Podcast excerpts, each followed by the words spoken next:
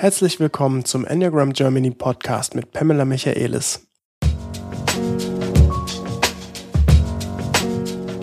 Mein Name ist Philipp Dörfler.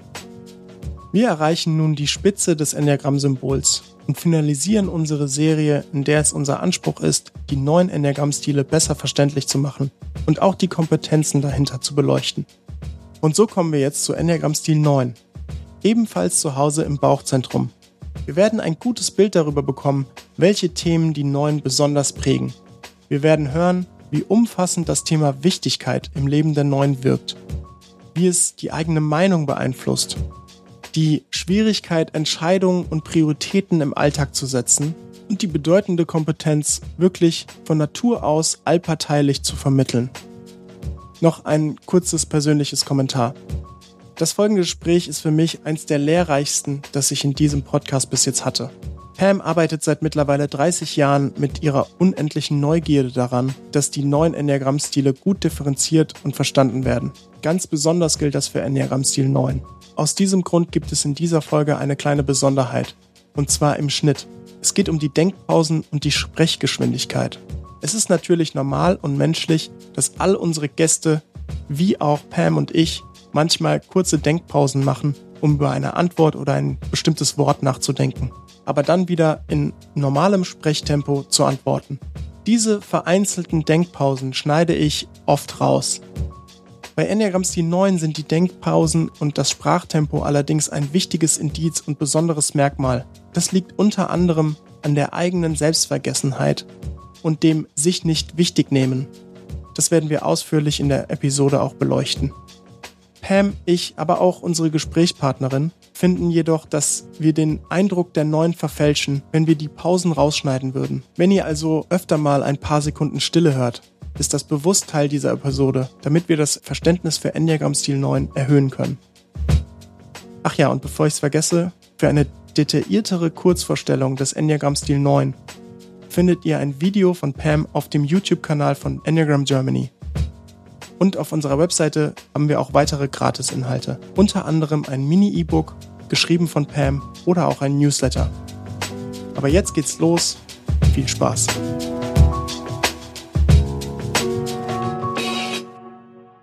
Moin Pam. Hi, Philipp. Ja, ich sag auch mal Moin Penny. Hallo Philipp.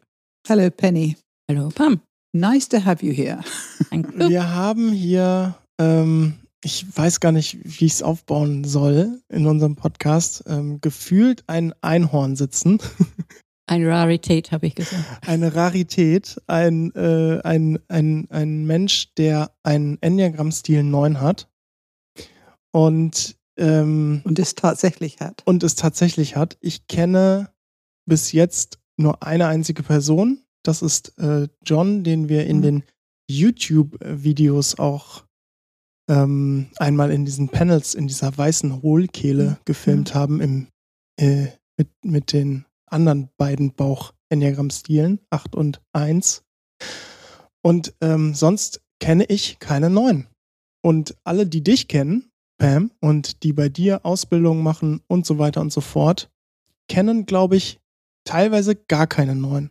Ich glaube, wir müssen über diesen Elefanten im Raum einmal ganz kurz sprechen. Ja, also ähm, John war in Ausbildung, insofern die, die irgendwie bei, mit ihm in der Ausbildung, die haben alle natürlich einen neuen erlebt.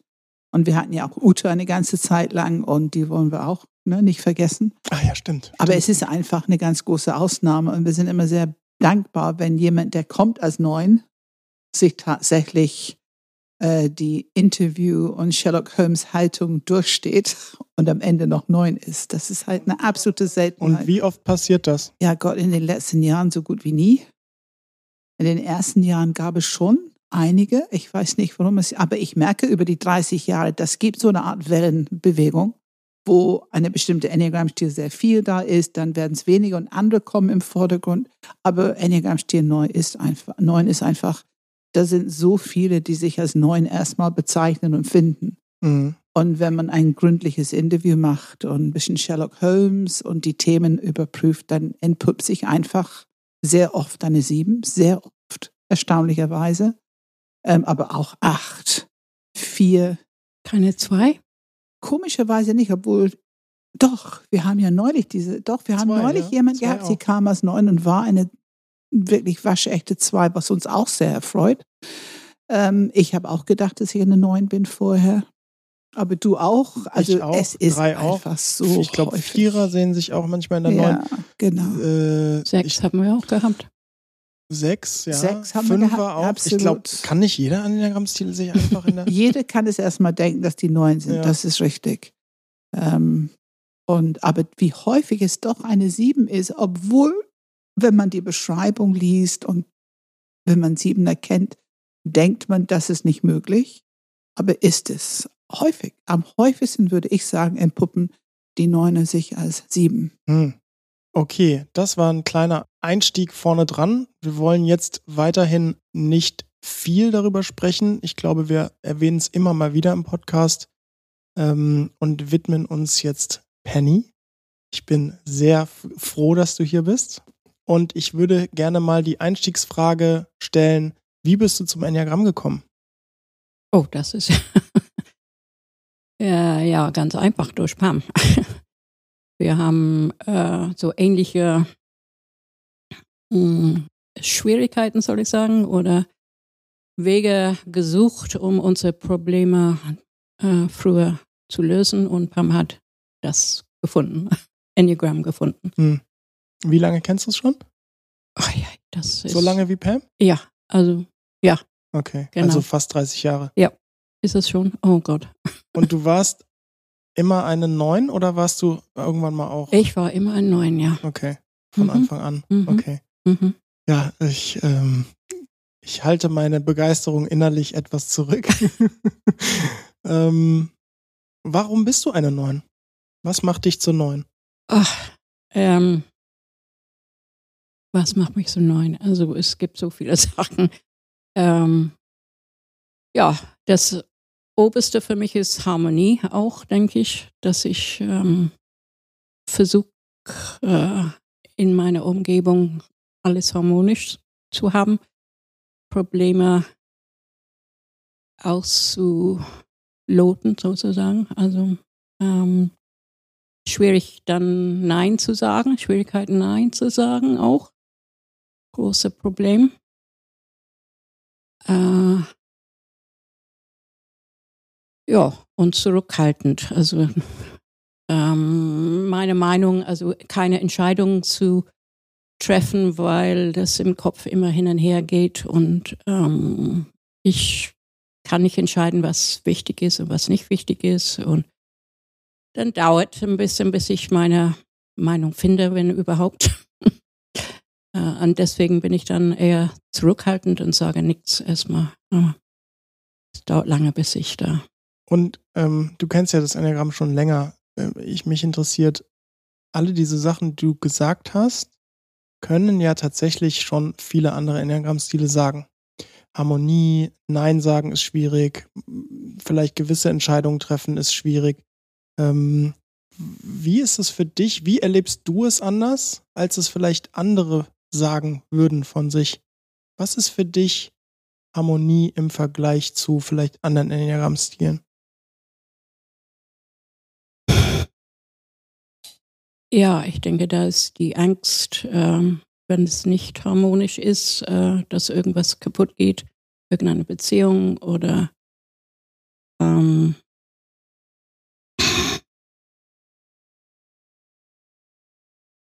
ja, das ist eine schwierige Frage. Also, also energiemäßig gehe gehe ich dann zurück. Ne? Also ich denke, das ist zum Beispiel, wenn wir über ein Sieben reden, dann ist meine Energie total null im Vergleich. Also Ach, wieso? ähm, und, und diese Redegewandtheit, die ein Sieben hat, das ist bei mir überhaupt nicht vorhanden. Hm. Also ich wäre so froh, ähm, mich so auszudrucken, wie eine Sieben kann. Was tust du dafür, dass Harmonie entsteht? Ent muss sie erst entstehen oder darf sie nicht weggehen? Was ist? Also ich versuche dann rauszufinden, was der andere möchte oder wie kann ich dann das hinkriegen, dass alle zufrieden sind. Ähm, An der Stelle hört man, dass du dich schon auch verantwortlich spürst für das Thema Harmonie. Na, du spürst, hast du das Gefühl, dass du mehr Verantwortung dafür spürst als andere? Gott, das weiß ich nicht, was andere spüren. Ja, doch. Ähm, in, in, in Situationen, du bist ja nur im ja. Tennisclub und so weiter. Ja, das ist für mich auch, ähm, ich spüre es sofort, natürlich, wenn das nicht harmonisch ist. Ähm, das ist für mich unangenehm. Also ist es vielleicht nicht für anderen äh, unangenehm. Also aber wenn ich merke, dass nicht nur ich betroffen bin, dann anderen auch, ja, zum Beispiel ein Tennisclub oder eine Mannschaft, dann versuche ich schon, ähm, andere Leute anzusprechen, um eine Lösung zu finden für diese Situation. Also es geht um Harmonie im Allgemeinen. Also das heißt, es muss nicht konkret mit dir ein Harmonieproblem Nein. sein, sondern sobald Nein. du merkst, hier ist irgendwo keine Harmonie, ja. hast du dieses Gefühl, was jetzt Pam als Verantwortung bezeichnet hat. Genau, also das, weil es tut mir weh, wenn ich sehe, dass andere Leute Probleme miteinander auch haben und äh, ich eventuell was tun könnte. Also. Und was würdest du tun? Was machst du dann? Ja, also? mit jedem Einzelnen sprechen, denke ich. Einzeln sprechen, ja. Ja. Mhm. Also im, im, in einer großen Gruppe ist es schwierig. Ich würde versuchen, dann jeder Einzelne erstmal anzusprechen, um zu verstehen, was dahinter steckt. Und merken wir da die Sprache? Das sind so, das sind so diese kleinen Feinheiten, die so wichtig sind. Wir sprechen hier über Harmonie. Man könnte sagen, dass alle Menschen eine gewisse Interesse daran haben. Aber meine Erfahrung über die Jahre ist, dass es im Bauchzentrum ein wesentlich zentraleres Thema ist, weil Harmonie ist eher eine atmosphärische Wahrnehmen. Es muss nicht mit mir persönlich sein, mhm. sondern Harmonie im Feld, ne? Mhm. in diesem Feld, wo die Menschen sind. Und der Umgang damit, ich würde genau die Worte benutzen als zwei. Ich möchte gerne, dass es den anderen gut geht, weil ich leide, wenn es nicht so ist. Aber wenn du anfängst, darüber zu sprechen, dann sagst du, ich würde etwas tun. Ich mhm. würde mit jedem Einzelnen sprechen, also das ist Handeln. Mhm. Und ich würde versuchen zu verstehen. Mhm. Und was ist es genau, was du versuchst zu verstehen? Weil ich denke oft, dass andere Leute ähm, sich nicht herein, hineinversetzen kann in der andere Person und dass vielleicht eventuell ein Missverständnis da ist oder ähm, das muss nur angesprochen werden. Also deine erste Gang ist, ich spreche es an.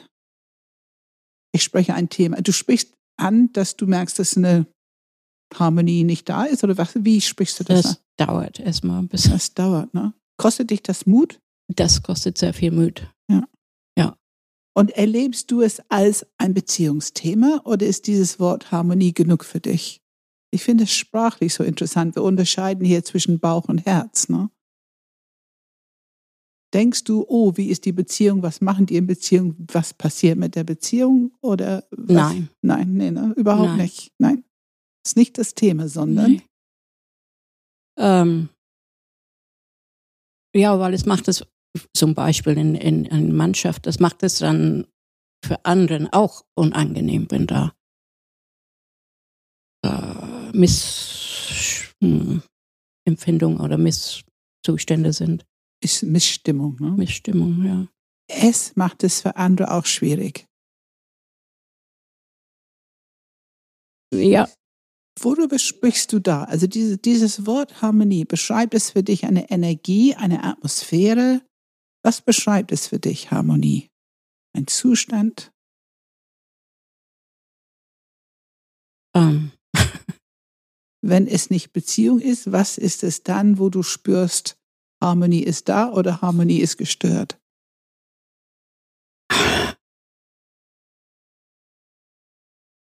Ja, ich wollte sagen, es ist ähm,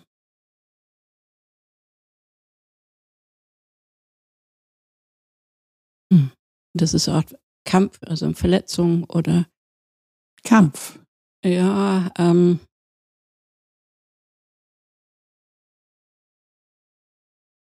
hm.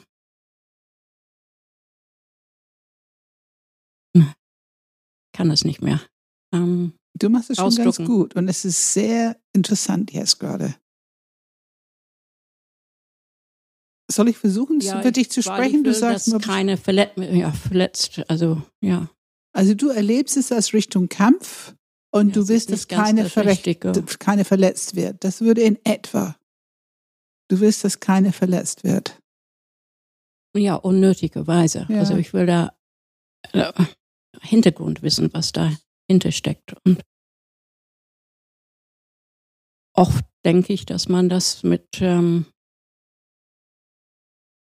wenn die anderen eine andere Perspektive sehen, dass es dann gelöst ist, dieses Problem eventuell. Erlebst du es als gefährlich? Echt gefährlich, weil es die Situation ins, in, insgesamt vielleicht ähm, auseinandergeht, dann, dass man äh, überschwappt auf, wenn, ja, dass alle dann unzufrieden sind und dann ist eventuell alle auseinandergehen. Also ich ja, denke an jetzt nur diese Schema-Mannschaft. Tennismannschaft. Und wenn es auseinandergehen würde, was würde das für dich bedeuten? Das ist natürlich für mich ein Verlust und das, Ja. weil, ähm, Weil, welche Rolle spielt Tennisteam für dich? Also das ist ein großes, großes Thema für mich. Ne? Also ich, ähm, ja, weil ich viel Spaß habe in Tennis und ähm, das ist ein toller Ausgleich für mich. Ähm, und äh, deshalb, ja, vielleicht eine Art Beziehung, weil ich habe dann viel Kontakte und ähm, Sozialkontakte. Und äh, ja, das ist ein großer Inhalt in meinem Leben. Hm. Könnte man sagen, dass es ein bisschen ist eine Art Heimat, zumindest für deine sportliche Aktivität? Und hat, Ja. es, hat es was mit Zugehörigkeit zu tun? Also ich mache ungerne Sachen, wo ich allein, also zum Beispiel jetzt in diese Zeiten, Corona-Zeiten leider, ähm, fällt es flach und dann, ja, bin ich verloren, weil ich mag ungerne alleine was machen. Man kann auch so schwer alleine Tennis spielen. Ne? Ja.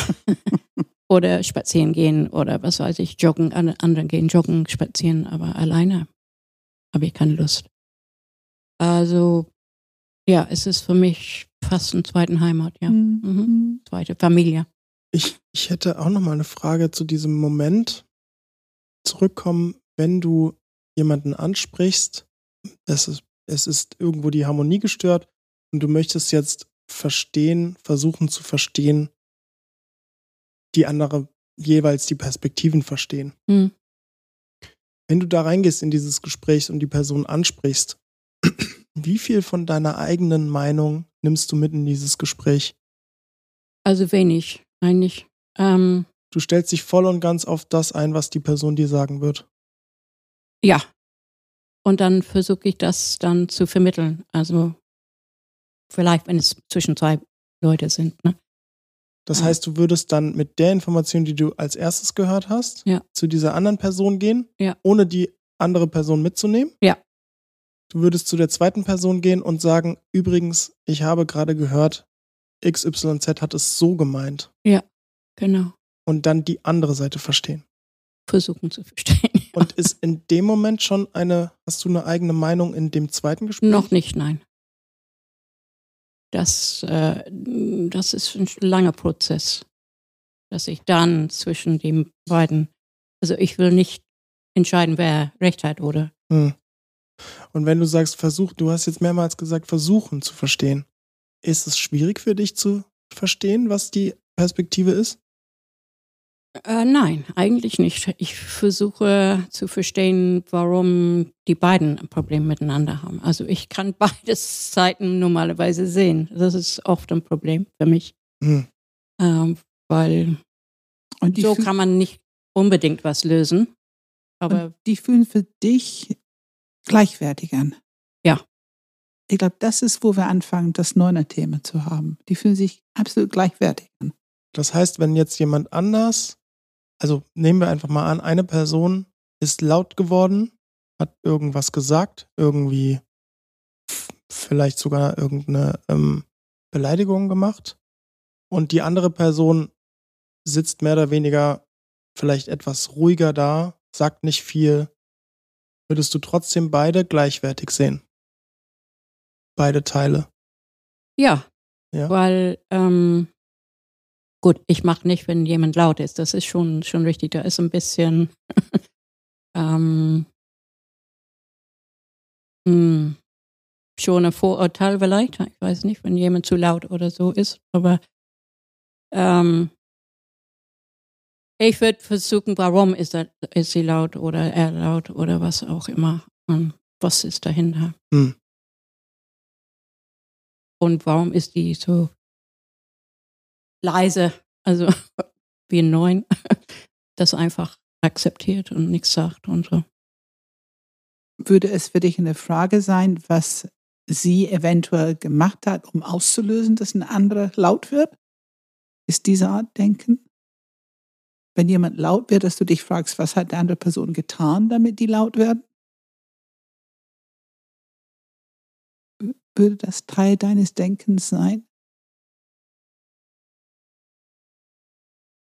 Äh, ja, wahrscheinlich. Ich denke, es ist ein Grund, es gibt einen Grund, warum das die Person jetzt, jetzt gerade laut ist. Hm. Wenn wir dir eine Frage stellen, ich möchte auch nur kurz mal erwähnen, ich merke genau, dass du sehr tief gehst. Du, es ist so, als wenn dein Denken so tief im Bauch geht irgendwie. Und dann gibt es diesen Verzögerung und dann fängst du an zu sprechen. Analysieren. Ist es analysieren? Es sieht so aus, als wenn du im Bauch gehst, aber analysierst du im Kopf in der Zeit? In der Zeit nicht, nein. Was machst du da? Spürst du Also- runter im Bauch? Das sind ja Fragen. Aber nur kurz, ne? Also, kurz. Aber, aber weil dann geht es hin und her im Kopf. Ja. Na, ziemlich schnell. beschreibe bitte, was du im Kopf erlebst. Das finde ich immer so interessant, diese Mechanismen bei der Neuen. Hier draußen denken wir immer, dass ihr sehr ruhig seid. Ja, Stimmt das? also physisch ruhig und äh, ich spreche nicht so viel. nee, also im Kopf ist Dauergespräch, ne? Mhm. Dauergespräch und hin und her und, und im Kreis drehen und Was, was passiert, was sagst du dir? Was für Themen beschäftigst du dich? ja, das sind ja Entscheidungen. Meistens ist es wichtig oder ähm, was wichtig ist und was zu tun ist und warum soll ich das nicht tun und ähm, ich würde abgelenkt auch, ja, von diese, Kann ich, interpretiere ich es richtig, wenn du sagst, es sind Entscheidungen und das geht den ganzen Tag, dass es wirklich auch im Kleinsten schon so ist? Ja. Was soll ich heute essen? ja, also auch beim Essen vorbereiten. Was sind so Entscheidungen? Vielleicht einfach so, vielleicht ein, zwei Beispiele so über den Tag hinweg. Was sind so Entscheidungen und wirklich im kleinsten Detail gerne? Was sind so Entscheidungen, die du den ganzen Tag Schwierigkeiten hast zu treffen? Aber mit ziemlich alles. Also ähm, bis ich was entscheide, kann es dauern. Ähm,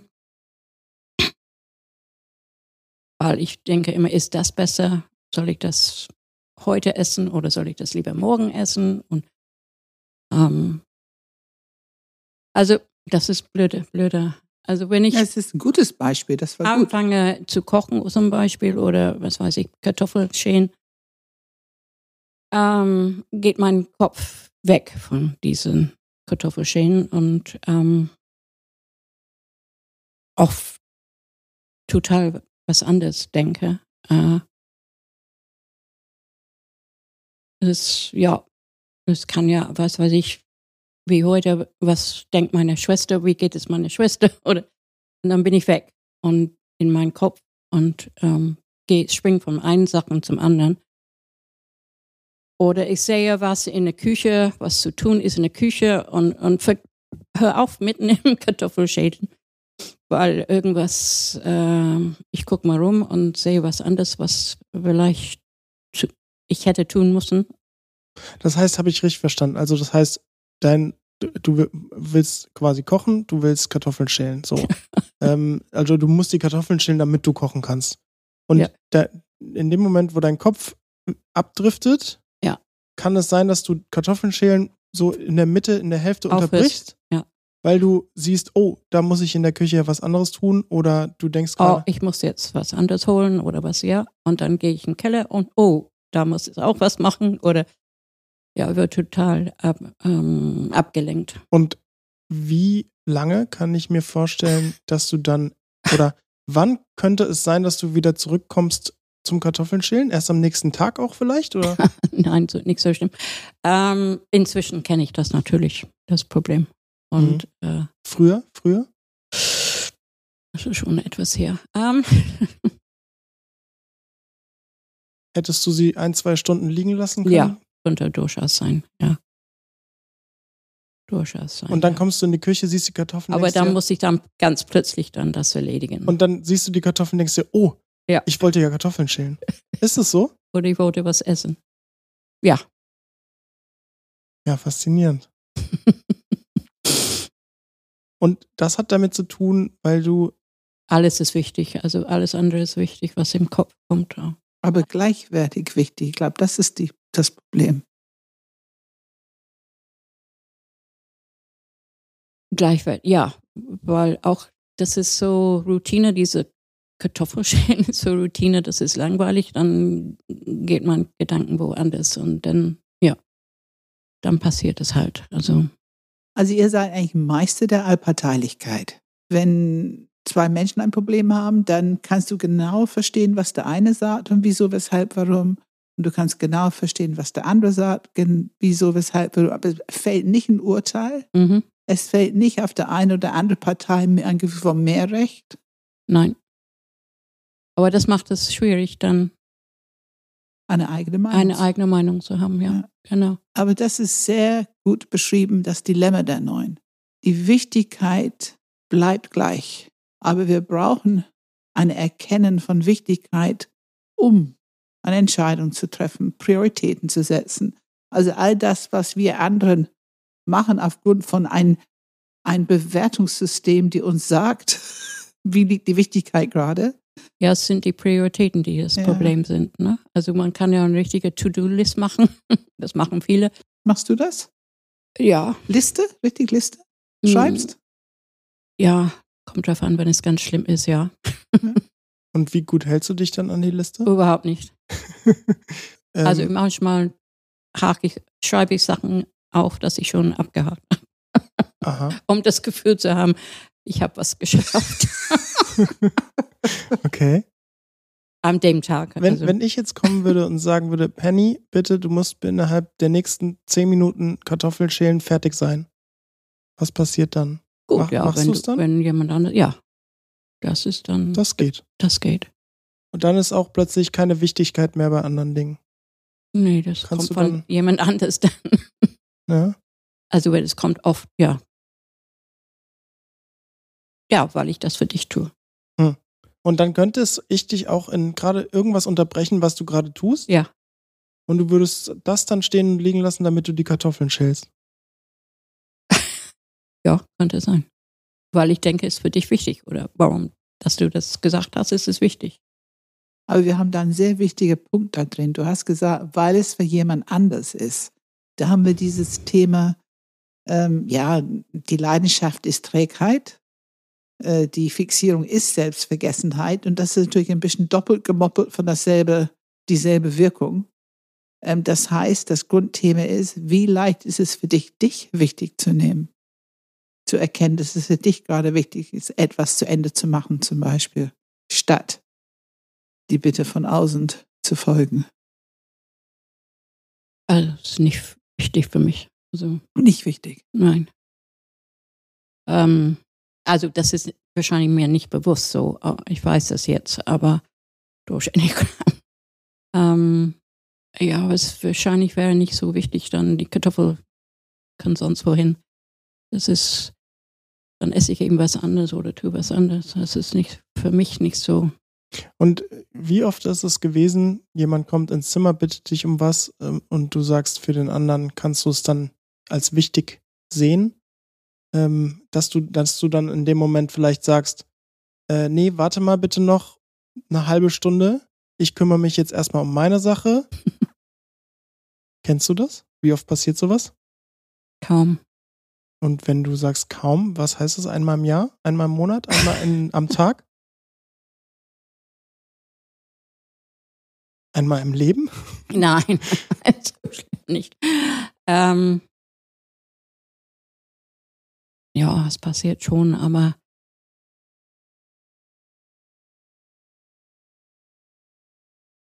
das ist echt schwierig jetzt, weil ich das inzwischen mache. Ne? Hm. Und, und früher, Wie war es früher?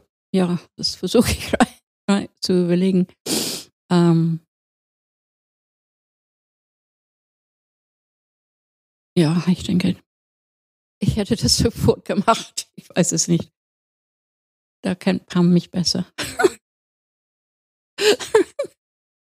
Wie es früher war. Magst du ein Beispiel nennen, Pam, wenn Penny gerade keins hat? Oh Gott, das ist schwer. Na gut, also Penny ist schon jemand, den man kennt als sehr unaufdringlich, nicht störend, sehr stoisch im Präsenz, im, im Freundschaft, sehr zuverlässig. Für mich auch sehr pragmatisch, obwohl sie das über sich nicht sagt, aber für mich ganz deutlich. Also äh, eben kochen, sie kann kochen. Äh, Sie kann es organisieren. Ähm, Aber in diesem Beispiel, das würde mich auch interessieren, zurückzugehen auf diese Frage. Du meinst jetzt, ähm, Ich nehme mir jetzt eine halbe Stunde, bevor ich das tue, was jetzt jemand anders von mir will. ich würde sagen, dass je vertrauter du bist mit jemandem, umso einfacher ist das. Ja, genau. Das ist einfacher. Und ganz sicher ist, dass ich sehr früh gelernt habe, zu sagen, ist mein Vorschlag, nimm dir Zeit, denk drüber nach und guck mal, ob das für dich stimmt. Also Zeit geben. Das, was du, Pam, was du Ja, gemacht Das hast. kenne ich früher.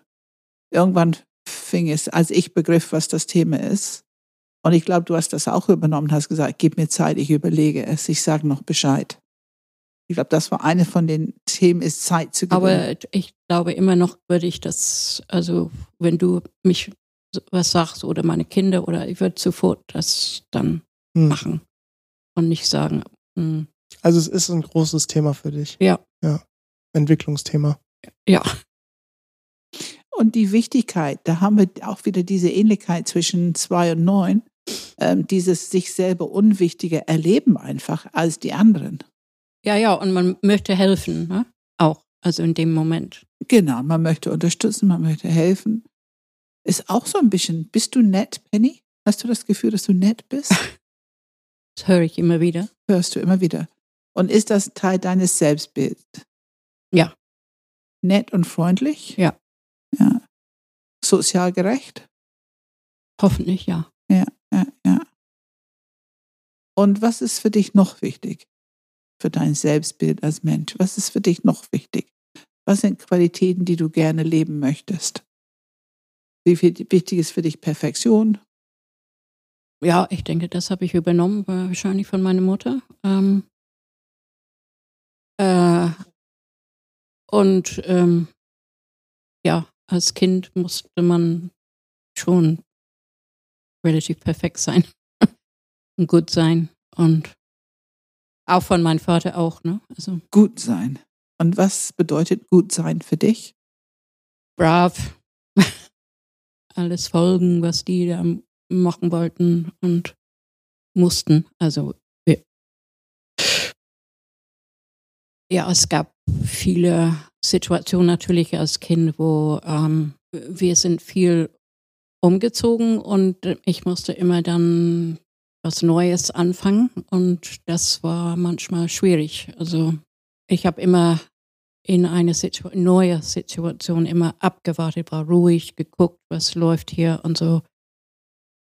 Fühlte mich erstmal unwohl. Aber das sind Situationen, wo meine Eltern gezwungen waren, umzuziehen oder so dass ich in eine neue Schule oder was weiß ich kam. Äh, bin jetzt weggekommen vom Thema. Es geht immer noch darum, dieses, ähm, was ist für dich gut? Was meinst du, wenn du sagst gut? Wir waren bei Perfektion. Was meinst du, wenn du sagst gut?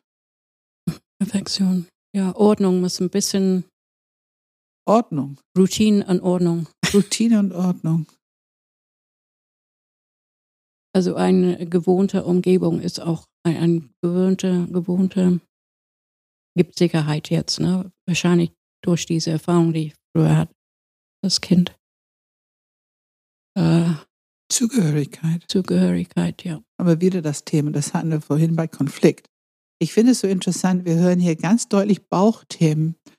Also Konflikt ging eher um so eine Art Kampf, Kriegsfeld, könnte verletzt werden, man muss verhindern, dass andere verletzt werden, weil das ja unter Umständen meine Gruppe irgendwie Springen auseinander würde. Schwierigkeiten macht und auseinandergeht. Ich würde meine Heimat Was verlieren. verlieren. Und jetzt sind wir bei gut sein. Wir hören auch wieder, also gut sein, artig sein.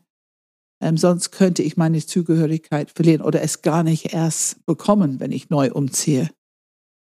Und deswegen ist es wichtig, heute diese vertraute Umgebung. Ich nehme an, du meinst zu Hause. Mhm. Wie würdest du die Leidenschaft Trägheit, wie würdest du sie beschreiben in deinem Leben, in deinem Verhalten? Was ist Trägheit für dich? Ach, das ist ein schwieriges ah, Kapitel. Ähm,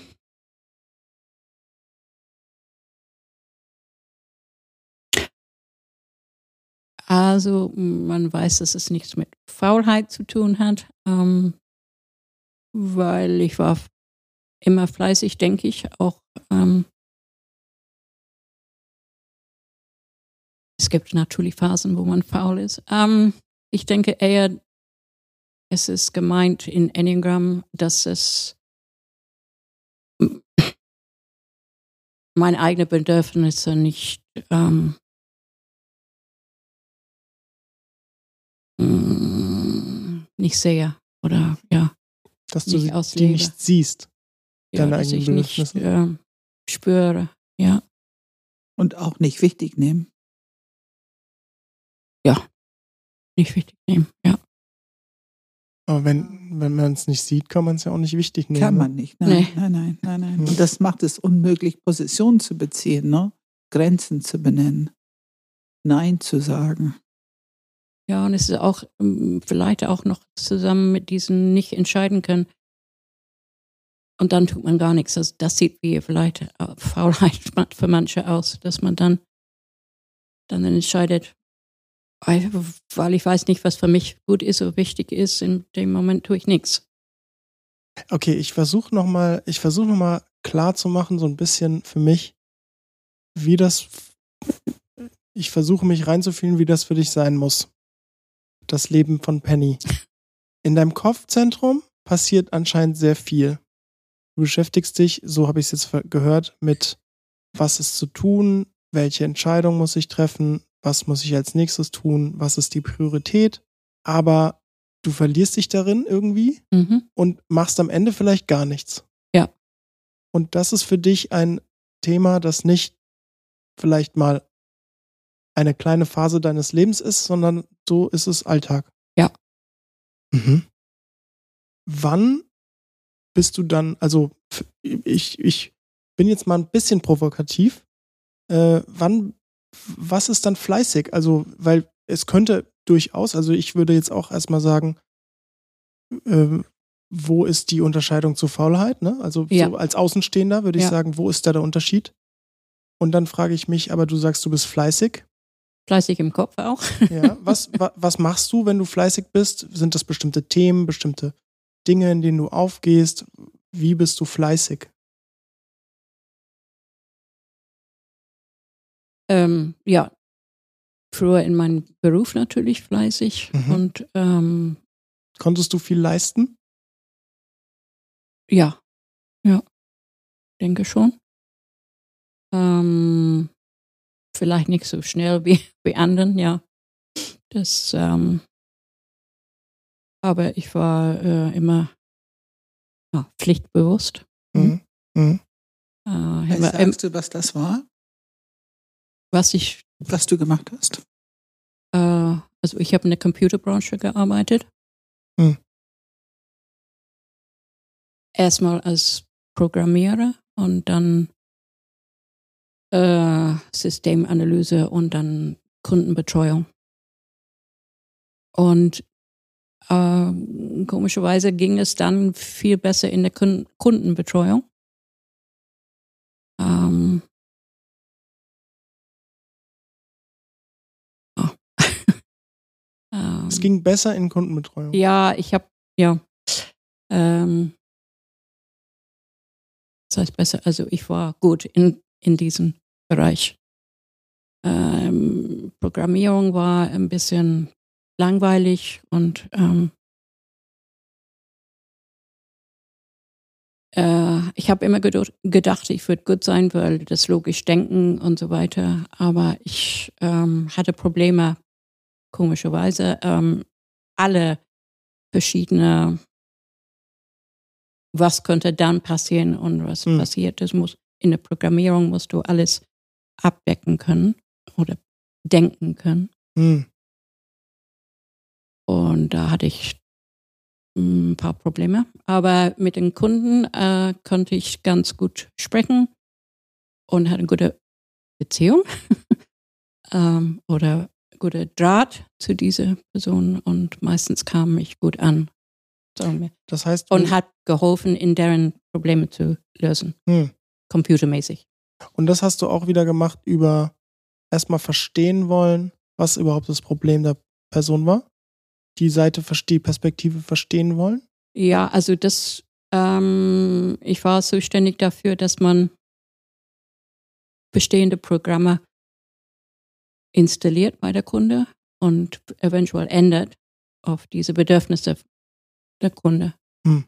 Und also, oder wenn Probleme auftreten, war ich Ansprechpartner für diese Kunde und musste dann ähm, das weitergeben an meine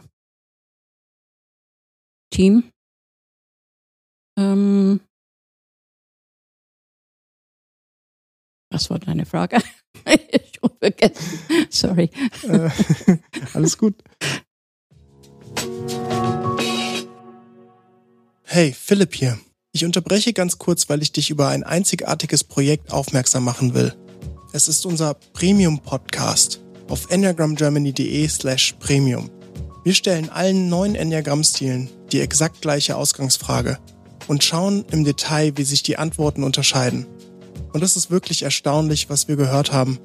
In insgesamt 17 Fragen erleben wir, dass sich das Verhalten bei vielen Stilen oft ähneln kann. Doch wenn wir tiefer gehen, sind es teilweise radikale Unterschiede. Eine Episode kannst du gratis hören in unserem Podcast 111, wo du den Zugang zu allen 17 Episoden in unserem Enneagram Germany Learning Center buchen kannst. Einfach auf enneagramgermany.de slash premium.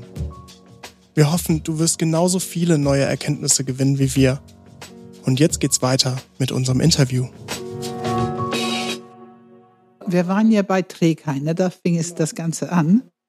Ähm, und sich selber wichtig nehmen, nicht wichtig nehmen und was ist der Unterschied, warum Kundenbetreuung. Und ähm, dieses Thema fleißig sein. Ähm, du hast selber gesagt, dass du pflichtbewusst bist, dass du die Sachen, dass du zuverlässig oder ich sage, dass du zuverlässig, ich kenne dich nur als zuverlässig, auch sehr pünktlich. Das ist äh, ja, Ja, mein, mein Vater das eingedrillt. Und ich kenne dich so lange, also viel Sport machen, auch diszipliniert Sport machen, mit Training, du machst heute noch Training und einen ziemlich vollen Kalender. Ziemlich viel los im Leben. Es scheint ein Phänomen zu sein, äh, wenn ich so hingucke, alle Neune, die ich kenne, alle, sind sehr, sehr fleißige Menschen. Äh, die führen auch ein geordnetes Leben, die zeigen Disziplin. Und ich merke, wenn ich das zu dir sage, dass du antwortest mit etwas, was, was eigentlich zum Ausdruck bringt, dass du, du dich so nicht siehst, es dir nicht bewusst ist und dass du auch nicht ganz glaubst, was die anderen sagen. Ja, weil ähm, ich denke, das ist normal. Ich weiß nicht, ob das fleißig ist. Es, ähm, ich bin sehr beschäftigt, aber fleißig würde ich das nicht vielleicht nicht nennen. Ähm,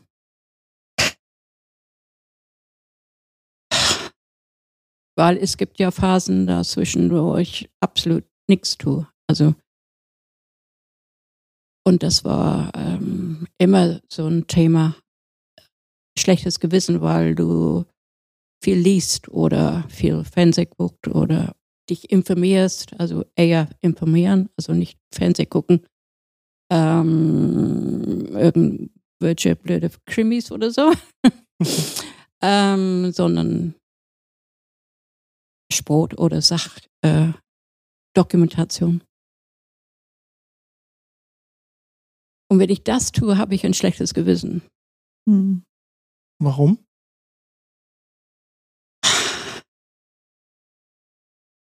Weil ich oft zu lange vielleicht tue. Wie ähm. lange? Ähm, Kann sowas passieren?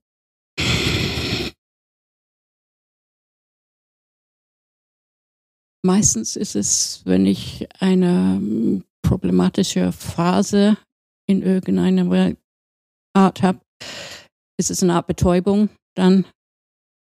Ähm, bloß nicht zu entscheiden.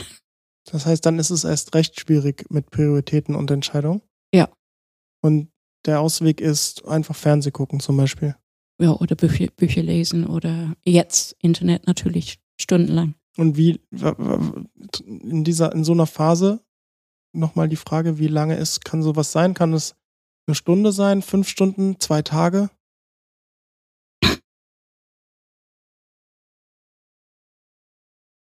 Eine Woche? Ja, es, also am Tag vielleicht, also ich sitze nicht den ganzen Tag durch äh, da, also da wird es mir auch irgendwann blöd und langweilig und dann finde ich eine andere Aktivität, also gehe ich im Garten und tue was da mhm. oder also drei Stunden oder so kann ich aber schon da sitzen und nichts tun.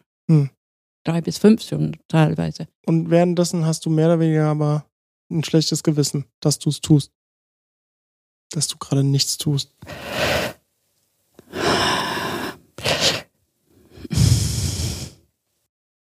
Was ist dein Glaubenssatz an der Stelle?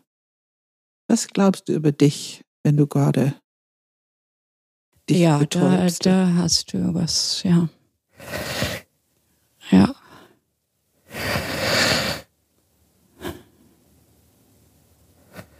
Ja, dass du nichts wert bist. Nichts wert.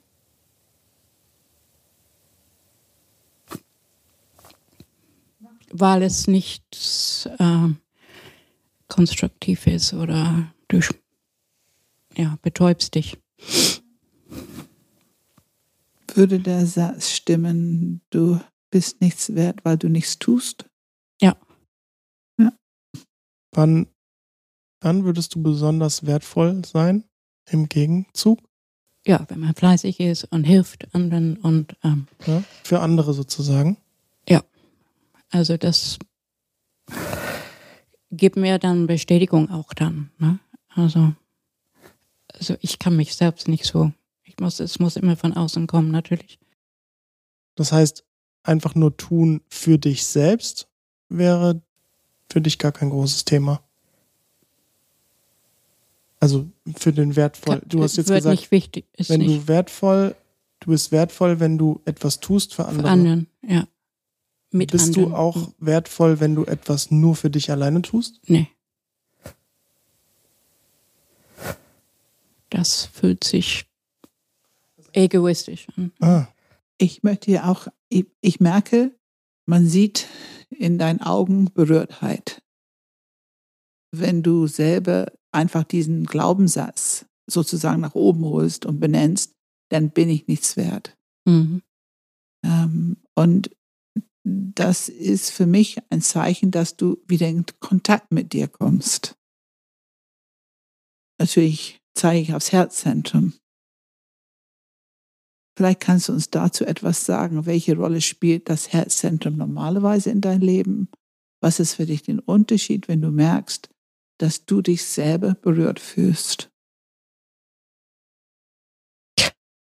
Ja, ich denke, das Herzzentrum ist äh, vernachlässigt, also schwierig ähm, zu ertragen. Ja. Zu ertragen. Also diese Traurigkeit, weil es, es bringt die Traurigkeit hoch, ja. ja. Also wenn du Kontakt mit deinem Herzzentrum bekommst, dann spürst du Traurigkeit. Mhm. Es ist natürlich dieses totale Bauchzentrum-Thema. Ne? Ich meine, das tun wir alle ein Stück weit, aber ganz besonders im Bauchzentrum. Ob du acht oder eins nimmst oder eben auch neun, alle drei haben das Thema, dass wenn die anfangen, Kontakt mit ihr Herzzentrum zu bekommen, dann gibt es ganz oft feuchte Augen. Es ist aber letzten Endes der Weg zurück zu die eigene Wichtigkeit. Es ist ja eigentlich die Lösung für Selbstvergessenheit. Es ist die Lösung für Trägheit. Ähm, und die Worte heißen ähm, richtiges Handeln und Liebe. Und du sprichst jetzt über Tugend und Holy Idea, ne? Genau, genau. Und, und, und, die, und die Neune leben schon mit dieser Grundlebensstruktur. Alles, was du beschreibst, ist schon Liebe. Also diese unglaubliche Akzeptanz von allen Menschen, einfach so wie die sind, ob die nun gerade Konflikt machen oder nicht. Diese dich zur Verfügung stellen, anderen unterstützen, helfen wollen, wirklich da sein für andere und auch mal eine absolute Zuverlässigkeit. Ähm, es gibt sehr viel davon schon in deiner Grundlebensstruktur, obwohl diese Trägheit und diese Selbstvergessenheit noch eine große Rolle spielen. Mhm.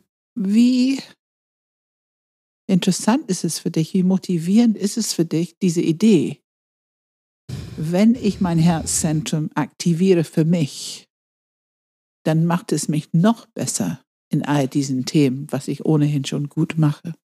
Wie ist die Idee für dich? Du lächelst. Hm? Du lächelst. Ähm, ja, also diese Themen kennen wir irgendwie schon. ähm, sicherlich, äh, der, da ist einiges zu tun. ähm, ja, aber meine Frage ist ein Tick anders. Wie ist es für dich, diese Idee, dass ich noch besser werde in das, was ich ohnehin schon gut mache? Ich werde noch besser. Wenn ich mein Herzzentrum aktiviere für mich. Ja, das, das ist noch nicht so. Die Theorie weiß ich, aber es ist noch nicht so. ähm, ja, ich bin nicht ganz so überzeugt. Also ich kann das nicht nachvollziehen. Nicht nachvollziehen, ja. Was heißt, das ist auch nicht richtig. Siehst du, das sondern was ist richtig? Ah. Ist gut, einfach ergänzen. Was ist dann richtig?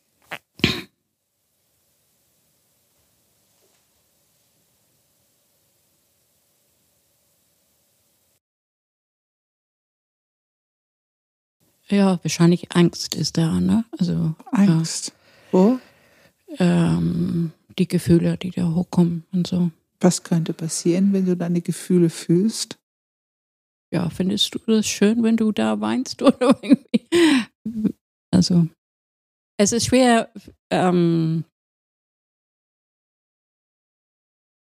noch zu glauben, dass äh, das was Gutes dabei dass rauskommt. Was Gutes daraus kommt. Also, dass die Traurigkeit, also ich weiß, dass die Theorie da ist. die Theorie kennst du. Aber ähm, den Weg ist natürlich ein bisschen schwer, beschwerlich. Und ähm, ich finde das schon beschwerlich genug, einen Weg zu finden, also einen positiven Weg zu finden. Und ich will ja nicht noch was Negatives haben. Für mich wäre es negativ dann, also diese Traurigkeit zu erleben. Ja. Es ist interessant, weil es ist ja ein Stück Weg, ne? Also man muss Ja. da durch, um an Wie der gesagt, Seite aus dem Theorie Tunnel rauszukommen. Ja, ja, ja, ja. Ja. Haben wir noch was, was wir noch nicht besprochen haben? Bitte?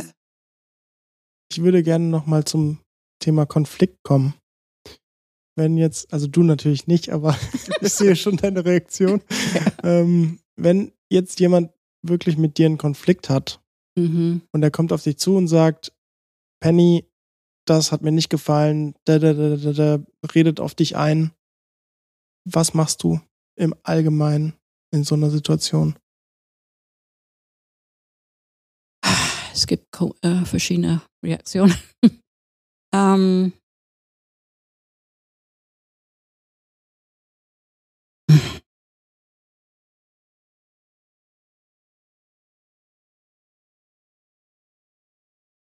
ja, es kommt auf die Situation wieder an. Ähm, also ich kann. es kommt darauf an, ob ich das gerecht finde oder, oder nicht. Mhm. Wenn du wenn du es gerecht findest, dann wie reagierst du dann? ähm, es ist immer verletzend. Also ähm,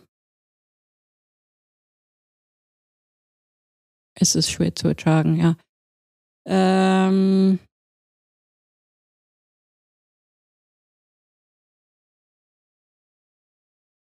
ich kann nicht denken. Das ist so ein Thema. Was macht es bei dir, dass du nicht denken kannst jetzt? Weil es, es gibt verschiedene Reaktionen. Mhm. Ähm, wenn es ganz heftig kommt, dann kann ich auch heftig zurück und wütend. Das passiert nicht sehr viel, nicht sehr oft, sagen wir. Ähm, oder ich gehe weg. Oder du bist weg? Wie Ähm, oft ist es passiert, dass du heftig wirst? Ich wusste, dass es kommt. Ähm, Ich hätte die Frage sonst auch gestellt.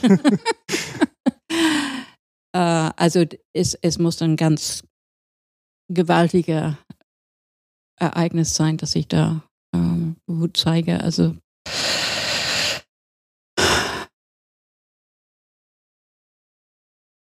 also in der Vergangenheit war es vielleicht ähm, dreimal in meinem Leben, dass ich so richtig wütend werde. Äh, inzwischen kann ich ein bisschen mehr. Ähm, aber äh, ich habe das Gefühl, wenn ich wütend werde und es wird weiter, dieser Konflikt geht weiter, verliere ich wieder, ähm, weil es im Kopf dann diese Prioritäten, dieses Hin und Her, ja, vielleicht hat er recht, vielleicht nicht, aber ich will nicht, dass er recht hat oder, oder sie. Es ist keine Harmonie und kein, es ist furchtbar. Also es, dann geht, Quälend, quälend. es ist macht quäl- dich ohnmächtig, kann es sein? es macht mich total ohnmächtig, ja. Und, und das ist auch schon, ist es auch schon die kleinste Form von Konfliktträchtigkeit. So, also wenn ich jetzt zum Beispiel einfach dich gar nicht kritisiere, sondern einfach nur dir das Gefühl gebe, dass ich gerade was du getan hast nicht so gut finde. Ist das schon für dich, löst es das schon aus? Wenn es Ja. schon im Kleinen ist? Ja. Allein schon ein kritischer Blick oder so kann sowas schon auslösen. Abfälliger Blick. Ja, wer mag das nicht? Äh, Mhm. Also, Ich bin gerade dabei, meine Gedanken sind, also wir wissen, dass du einen sehr aktiven Kopfzentrum hast. Und meine erste Gedanke war, haben wir wirklich gut verstanden, der Unterschied zwischen eine 4, der analysiert an der Stelle, und was eine 9 macht. also bei mir geht es im Kopf weg. Also es Kopf ist dann leer. ist leer. Ist wirklich leer. Und wo spürst du dann was im Körper? Wo bist du dann, wo ist die Also Aktivität im Körper? Weg.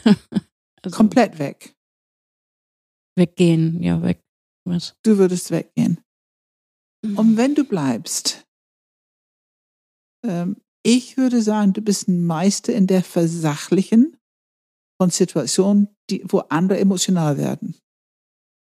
Also du hast schon eine Gabe, etwas sehr zu versachlichen. Das macht er, weil es so und so ist und das macht sie, weil es so und so Wenn ist. es um jemand anders geht. Ja, also du kannst eine ganz sachliche Erklärung, ganz ruhig, eine ganz sachliche Erklärung für etwas, wo ich vielleicht noch so ein bisschen, oh, wirklich? Also ich bin mehr beeinflusst als du. Und du kannst eine sachliche Erklärung geben. Und da frage ich mich, passiert das im Kopf? Entsteht es im Kopf? Ist da ein Verarbeitungsprozess vorher? Ähm, also ich würde denken, das ist erstmal Intuition und dann Kopf. Genau. Das ist wichtig. Weil das kommt relativ schnell und relativ sachlich und relativ klar. Da klingst du eloquent. Mhm. Die Worte, es klingt sehr auf den Punkt eloquent. Und du hast eben diese Bewegung gemacht. Das kommt aus dir heraus. Das ist diese neue Kompetenz, diese neue Gabe, die da ist. Wenn es so aus dem Bauch so kommen kann, bevor es im Kopf verarbeitet wird mit, ist das richtig, ist es nicht richtig, was ist die Priorität, was muss ich jetzt sagen, was muss ich nicht sagen. Wenn es nicht im Kopf ankommen kann und du es aussprichst, dann ist es klar. Mhm. Es kommt mir vor, als wenn es nicht von Selbstvergessenheit tangiert wird. Aber wenn es erstmal im Kopf ankommt, dann höre ich und korrigiere mich, wenn es nicht richtig ist. Ich versuche es einfach präzise, dass unsere Zuhörer das gut verstanden haben. Dann kommt es im Kopf an mit einem Bewertungssystem, die, ich glaube, du hast es mir mal beschrieben als eine Waage mit zwei Schalen. Mhm. Dann kommt in der eine Schale, das ist gut, weil und das ist nicht gut, weil. Mhm. Dann kommt die andere Schale, ja, und das ist gut, weil und das ist nicht gut, weil. Und diese zwei Schalen, die bewegen sich hin und her, aber keine fällt als Entscheidung oder Priorität. Die bleiben gleichwertig und das ist die große Anstrengung im Kopf. Es geht hin und her und hin und her und kommt nicht zu einem klaren Ergebnis. Mhm. Habe ich das gut beschrieben? Sehr gut. Sehr gut beschrieben. Und so ist es auch bei dir. Ja, so wie sie es gerade beschrieben hat. Ja, Das ist das, wo du sagst, da bin ich, da habe ich den ganzen Tag mit zu tun. genau, Ja. genau. Also dieses Abwägen, Hm. Genau. Dein Wort ist abwägen, genau. Ja. Und äh, ja, weil alles ist wichtig. Ähm, Alles ist wichtig. ja, beide Seiten, alle, ja, ja, die, das ist wieder diese Priorität-Geschichte. also was, Das Problem ist, dass alles gleich wichtig scheint. ja, genau. Das ist, es hat, ist einfach gleich wichtig. Es gibt keinen Unterschied. Dass es diese Prioritäten nicht wahrnehmen können. Es gibt keinen Unterschied. Weil dafür brauchst du Bauchintelligenz. Das heißt, ich komme noch mal ganz kurz aufs Kartoffelschälen zurück, weil ich das so anschaulich finde. Das heißt, wenn du abends Gäste empfängst, keine Ahnung, auf 8 Uhr und du schälst die Kartoffeln zu einem Zeitpunkt, wo du noch genug Zeit hast und dann fängt dieses, ähm, oh, stimmt, ich wollte ja noch das machen, dann gehst du dahin. Oh, stimmt, ich wollte ja noch in den Keller, dann bist du im Keller. Das kann auch passieren, wenn die Gäste dann um 8 kommen, hast du die Kartoffeln immer noch nicht geschält oder schaffst du es dann trotzdem irgendwie Mm, Also fünf Minuten vorher vielleicht. fünf Minuten vorher, ja? Also, also meistens schaffe ich das. Aber du lässt, du lässt dich ablenken. Ich lasse mich sehr gerne. Ah, ja, ja, weil, ja, Hm. ablenken, weil ich denke, ja, Weil alles ist gleich wichtig. genau. Okay. Aber manchmal dann komme ich in Hektik, weil, oh, was ist wichtiger, was tue ich jetzt? Und ich höre andere sagen, oh, warum machst du das jetzt? Und das ist nicht so wichtig, du mach das und so. Hm. Das Und dann ist es wieder einfacher, wenn es andere dir sagen. wollte noch was die, zu dieser Konfliktsituation, weil ähm, ich glaube erstmal, wenn diese Kritik kommt, dass ich, ja, stimmt. Also ich nehme das auf mich da. Und dann muss ich, dann fängt es an zu rattern im Kopf, dass ich da muss ich aber lange überlegen. Hm. In dieser Situation kann ich nicht reagieren. Das muss ich, ich brauche Ruhe, zurückziehen, überlegen. Äh, Und stimmt was, das was überhaupt nicht? Stimmt das überhaupt? Das stimmt es überhaupt, was er, was gesagt wurde oder nicht? und wenn es stimmt, was Zuerst glaube ich das? Okay. Und wenn es dann, diese Kritik. wenn es ja. dann tatsächlich stimmt, was, was machst du dann? Das ist schwer. ähm, Ja, nee, dann gehe ich zurück und, und stelle das klar, versuche das klarzustellen. Warum ich das, was ich gesagt habe, getan habe und was ich. Mhm.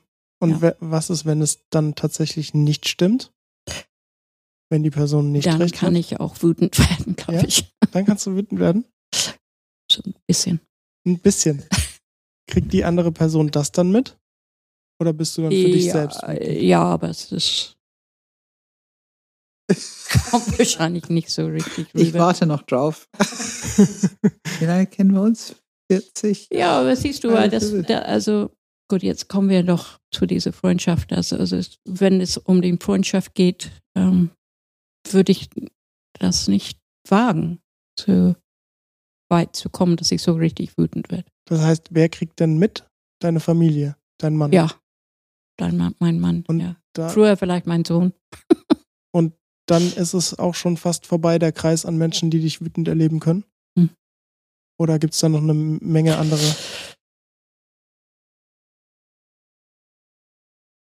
Gut, ich würde kurz innerlich wütend, aber ich zeige das nicht. Hm. Ja. Meistens. Also jemand hat dir ungerecht Kritik gegeben, du wirst kurz innerlich wütend. Und dann ist es vorbei. Dann ist das Thema durch für dich. Oder bleibt es noch Es vielleicht? bleibt im Hinterkopf Ja? sehr lange. Das, ja, das so ein bisschen Sehr lange. nachtragend oder was ist das? Was ist das dann? Nein, es geht nur im Kopf. Es, stimmt das oder stimmt das nicht? Ah, okay. Du beschäftigst Also dich ich- weiterhin damit. Ja, genau. Die Situation kommt immer wieder hoch. Und wenn du die Person regelmäßig weiterhin begegnen würdest, dann hast du mit dieser Person ein Problem oder ist Ja, alles okay oder ignorierst du, dass da ein Konflikt war oder was machst du da? mm, wieder vers versuche ich zu verstehen, warum der Person das gemacht hat. Und ich versuche, ja, oder ich versuche aus dem Weg zu gehen, also diesen Situationen wieder aus dem Weg zu gehen. Ja. Ist es dann für dich schwieriger, mit dieser Person weiterhin in Kontakt zu treten? Ist es für dich schwieriger, mit dieser Person im Gespräch zu sein? Mm, Nicht unbedingt. Ähm, ich würde aber die Situation, die äh, dieses Kritik ausgelöst hat, dann versuchen zu vermeiden. Was ist gut daran, einen Neuen zu sein?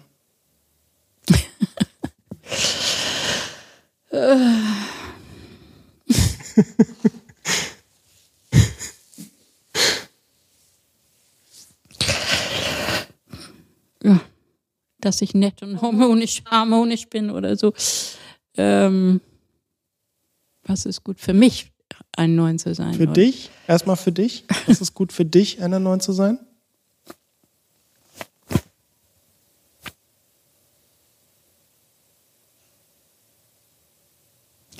Jetzt ist es blöd. Jetzt haben wir nur immer nur über Probleme geredet und ich habe das schon vergessen. Ja, die guten Seiten. Auf jeden Fall Sozialverhalten. Also das hörst du durch die Bank und überall. Und ich höre es über dich. Also du musst es hören. Ja, Gute, gutes okay. Sozialverhalten. Es Freundlich. Mhm. unauffällig, unaufdringlich, sehr unterstützend, zuverlässig. Ähm, ja, gute Freunde. Und auch bei Tennisleuten habe ich schon gehört, wie die über dich sprechen. Also du hast schon ein gutes Standing. Mhm. Woher hast du ein gutes Standing, obwohl du wenig dafür tust in dem Sinne, ne, so wie ich, Beziehung pflegen und so weiter und so fort. Woher kommt diese gute Standing? Überleg das mal. Woran liegt es? Ja, dass ich nett bin und möchte dann jeder gerecht sein oder so. Ja. Du möchtest Gerechtigkeit für alle. Mhm. Warum darf ich, ich weiß nicht, ob die jetzt, äh, gut, wir haben die ganze Zeit schon persönliche Fragen gestellt, aber irgendwie finde ich die nochmal persönlicher. Was fällt dir so schwer daran, Worte zu finden, ja Einfach darauf zu antworten? Was ist gut daran, einen Neuen zu sein und du kannst nichts sagen? Wenn ich das wusste.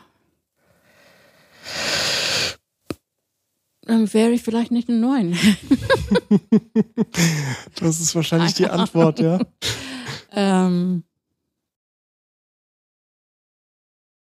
ja, das ist egoistisch. Ne? Es ist egoistisch. Ist egoistisch, wenn du positiv über dich redest? Ja, Ja? habe ich das Gefühl, ja. Ach. Ja. Wir haben diese Also- Frage jetzt. Das ist vielleicht Erziehung. Also ich weiß es nicht. Also man, Aber wenn du dir jetzt erlauben würdest, für zwei Minuten egoistisch zu sein, richtig egoistisch zu sein, was würdest du gerne sagen über dich? Was für ein Mensch bist du? Was macht aber dich? Was ist du gut? hast es gerade alles erzählt. es geht nicht über meine Lippen. ich habe es für dich erzählt. Ja. Du hast für mich. Danke. Hast du ein enthusiastisches Ja in dir?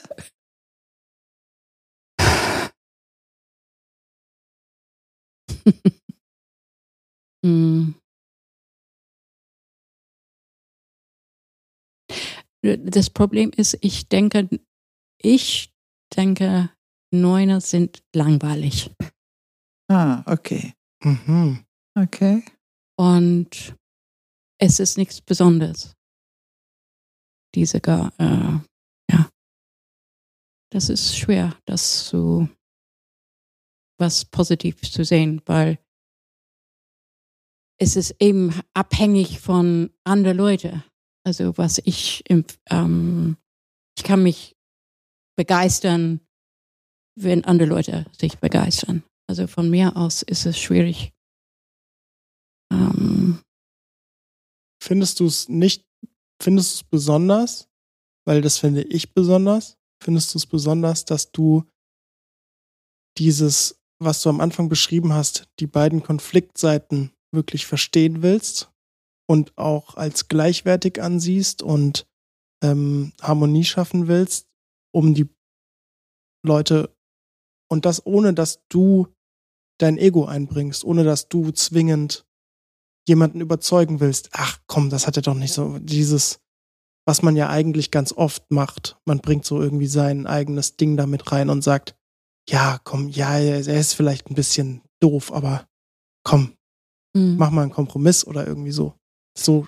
Ja, ich finde es nicht so besonders, weil es eine Situation für äh, das unschön ist für mich und deswegen vielleicht ist es, ja, vielleicht. Nee, ich denke, nee, Quatsch.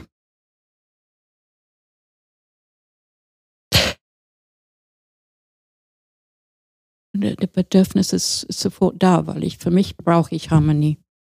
Hm. Also ich denke überhaupt nicht. Automatisch kommt es. Was viele andere Leute zugutekommt. Hoffe ich. Hoffe ich. Wenn du ein bisschen aktiv wirst, das bringt, kommt in einen. Der Tennis-Team ist, glaube ich, im Großen und Ganzen zusammengeblieben, oder? Ich glaube, mal eine ist mal gegangen, aber ansonsten ist es doch über vielen Jahren zusammengeblieben, ne? Aber ich, äh, ich will da nochmal kurz nachhaken bei diesem Punkt. Ähm, äh, also, ich, ich sporne dich, ich sporne dich an zum quasi positiv über dich selber denken. Das ist so die letzten fünf Minuten quasi meine Aufgabe gerade. Und du lässt es nicht zu. Du erlaubst es dir nicht. Weil es nach wie vor sich für dich egoistisch anfühlt? Oder was ist da dahinter? Ja, also nicht, weil es nicht besonders für, anfühlt. Also. Ähm, Ich habe noch eine interessante Frage. Was passiert, wenn du Linie runter zu drei? Oh,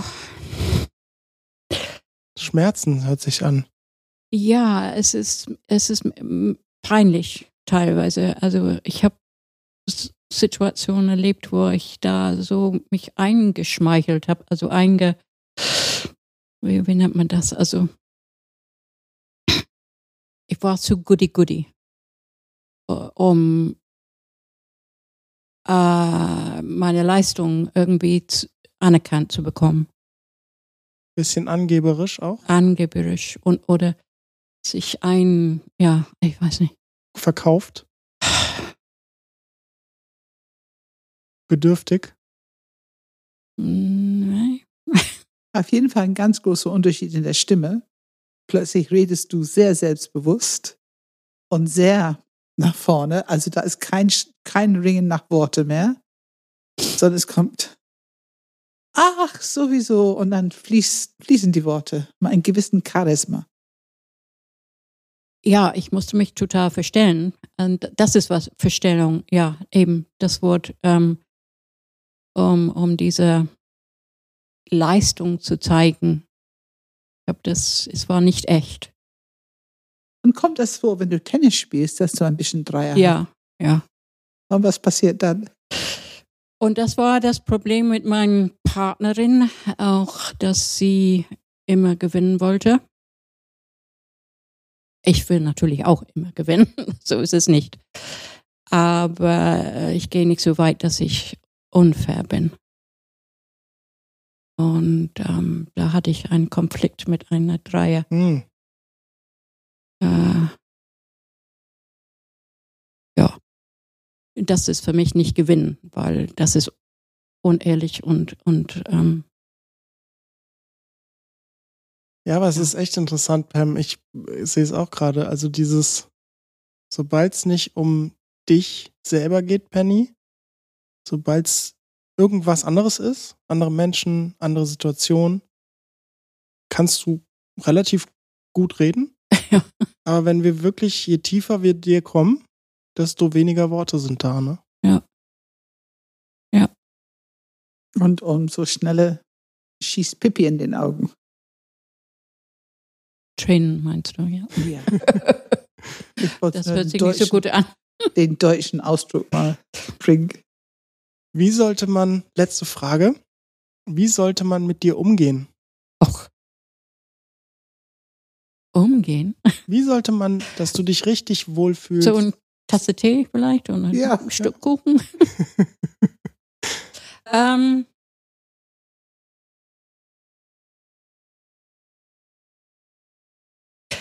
nicht angreifen, nicht kritisch sein, ähm, Zeit lassen, um äh, meine Gedanken zu formulieren.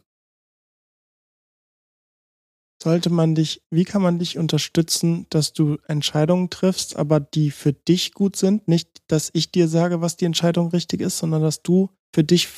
Ja, das war, das ist dieses Ding Zeit lassen und, und vielleicht alternative Vorschläge geben. Das was war, na. Typisch neun wieder, als man weiß, was man nicht will, eher als was man will. Das heißt, äh, eher über verschiedene Ausschlusskriterium, das will ich nicht, das will ich nicht, bedeutet, ich will wohl das. ja. ja, die Fantasie ist gut, also von anderen Leuten finde ich. Okay. Ne? Also es ist sehr behilflich.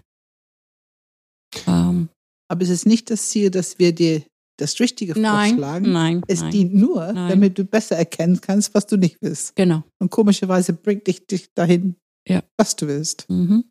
Mhm. Und ich merke, wir haben über Sturheit noch nicht gesprochen. Ah. Was bedeutet Sturheit für dich? Jetzt bin ich stur. Musst du beschreiben? Penny verschränkt gerade die Arme. Ja, ich, ja. Ich kann das Gegenteil machen von was ge- verlangt wird, wenn ich da das Gefühl habe, dass ich da angegriffen wird. Du kannst das und mich Gegenteil machen. bockig machen. Also Dich bockig machen. bockig sein und dann eventuell auch das total Gegenteil machen. Und wirst, bist, wirst du dann wütend oder was machst du dann? Nee, ich, nee wütend nicht. Nee? Sondern? Was machst du stattdessen? Ruhig und stur. Ruhig und stur. Das heißt, du sitzt es aus? Ja. Okay. Oh, das ist eine schöne Sache, ja. Auch sitzen. Ja, okay. Ist das, was du als Sturheit bezeichnen würdest? Also ähm, abwarten, Tee trinken, also das löst sich von alleine.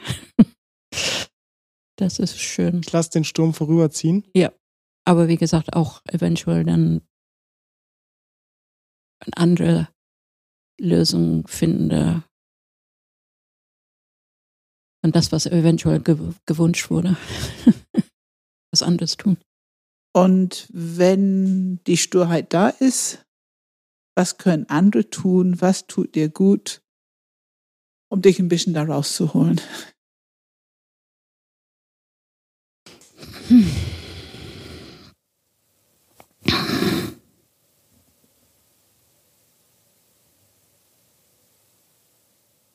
Hm. Ja das ist schwer. Also was Schönes machen. Komm, lass uns Tennis spielen oder was ganz anderes machen. Was Schönes. Und machen. dann habe ich vielleicht dann die ähm, Energie wieder. Also, Und meine Erfahrung ist, dass Humor funktioniert ganz gut. ja, aber es kann nicht jeder. Also insofern Nee, nee, das kann nicht jeder. Kann nicht jeder. Kann wenige Leute können Ja. das so mit Ja. Humor machen. Ja, es ist, wäre natürlich schön. Ja, ja. Gut. Dann, äh, dann will ich einmal Danke sagen, Penny. Vielen Dank, dass du da warst. Bitte schön. Das war Hoffe, sehr dass es hilfreich. nicht so langweilig war. Ich fand's super spannend. Danke, Penny. Es ist wirklich toll, dass du Zeit hattest. Wenn du noch tiefer in die neuen Enneagramm-Stile einsteigen willst, bieten wir einen Premium-Podcast auf unserer Webseite an, wo wir allen neuen Stilen die exakt gleiche Frage stellen und dann schauen, wie sich die Antworten unterscheiden. Es ist ein bisher einzigartiges Projekt im Enneagramm mit vielen neuen Erkenntnissen und zu finden ist es unter enneagramgermany.de slash premium. Ansonsten freuen wir uns, wenn dir diese Episode gefällt. Teile sie gerne mit allen Menschen, die du kennst. Das würde uns sehr helfen. Eine andere Möglichkeit für einen guten, fundierten Einstieg ins Enneagramm bieten wir auf unserer Webseite. Unter enneagramgermany.de slash Einstieg haben wir verschiedene Pakete gebündelt, die dich dem Enneagramm und dir selbst näher bringen können. Abonniere auch gerne unseren Newsletter. Wir versuchen stark darauf zu achten, dass kein Gefühl von Spam entsteht, sondern wir wollen auch immer inhaltlich einen Mehrwert bieten. Weitere Gratisinhalte, Online-Anführungen, Seminare, berufliche Weiterbildung und Ausbildung sind auch auf unserer Webseite zu finden. Danke, dass du dabei bist.